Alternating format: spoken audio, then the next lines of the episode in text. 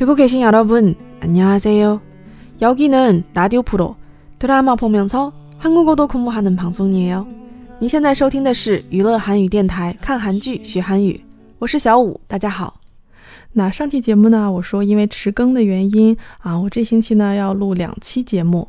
那之前呢录过一次这个小五在韩国的这个特别节目啊，然后呢啊大家还挺爱听我讲故事的，所以呢啊今天既然加录一期节目的话呢，我就想干脆继续讲我之前在韩国的故事。那上一期的特别节目呢，我有讲到说啊我跟我的朋友，然后在韩国的这个包装马车，也就是路边摊，然后有不认识的人请我们喝酒的这个故事。那当天晚上呢，我们大概三点多以后才回到了这个民宿，然后住下。那第二天早晨呢，挺晚才起来，然后起床之后就碰到老板娘，发生了如下对话：我在旁边언제돌아왔어 요？ 啊，아마도새벽세시정 도？ 오재밌게놀았었죠술마셨어요네너무많이마셨어요那简单的来解读一下这段话。那老板娘说，昨天晚上，也就是어제밤에 啊，언제돌아왔어 요？ 就是几点回来的呀？啊，然后我说的是阿玛杜，也就是怎么着也得啊，然后塞表塞西中多，就是大概凌晨三点左右啊。然后他呢又说，哦，那你玩的挺开心的呀，就是재미게놀았었죠술마셨어 요， 就是你喝酒了没有啊？然后我就只能承认说，네많이마셨어 요， 就是嗯，还没少喝呢。 那其实呢，那一次我去韩国安排的行程里面有一个是我自己完成的啊。听过我比较靠前几期节目的这个听友应该都知道，我是演员池骋的铁粉。那好不容易去趟韩国，我总得安排点什么吧。所以呢，我给自己定了半天的行程，就是去池骋的经纪公司参观，然后包括送礼物。那这个事儿听着怎么那么不靠谱，是吧？但是我呢，在这个出发之前就已经在这个经纪公司的这个网站上把地址给找到了，所以呢，我就把地址跟电话都抄下来，记在我的小本本上，我就出发了。那从地铁站上来以后，拿着我的小本本再找路，发现根本找不到。那说时迟，那时快，我立刻就从旁边随机的这么瞪了一个人，然后我就问他说：“我现在想找这个地址，然后能不能麻烦你告诉我怎么走？”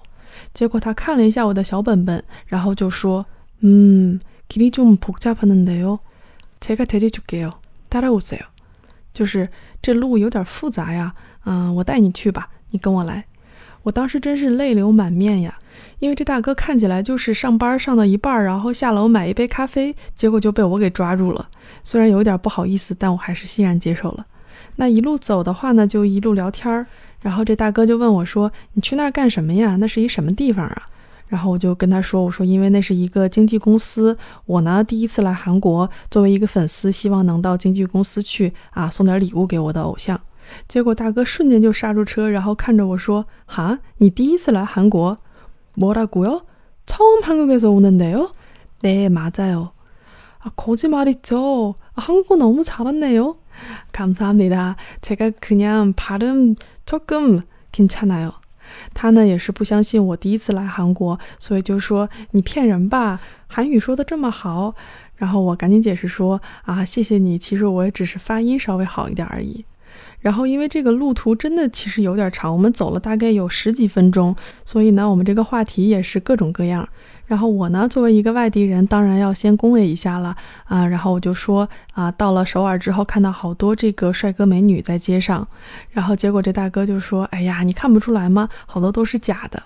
우리나라이런소술장난아닌데요아그래도좋은사람많이만났어요 啊，他就是说，哎呀，我们国家这种手术其实就是啊，指这个整容的手术，说可不是开玩笑的，意思就是还是很强的。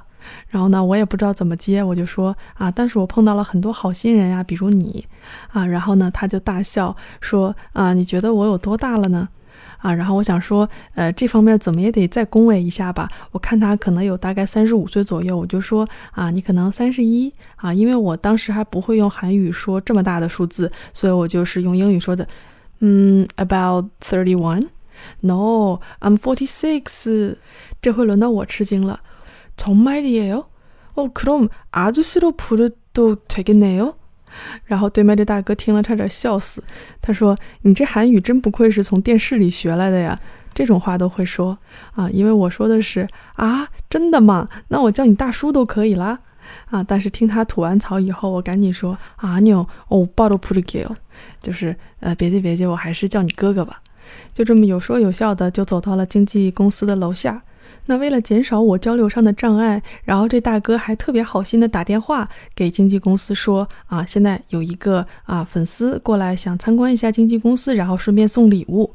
那我真是千恩万谢啊！然后他走之前还跟我说，Kepew amanado tal，就是那个演员你见不到也没关系吗？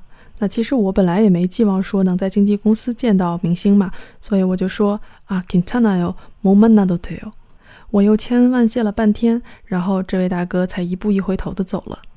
长舒一口气，我转身，终于进入了这个经纪公司的大楼。说是大楼呢，其实这个楼真的不太大啊。然后这经纪公司呢是在五层。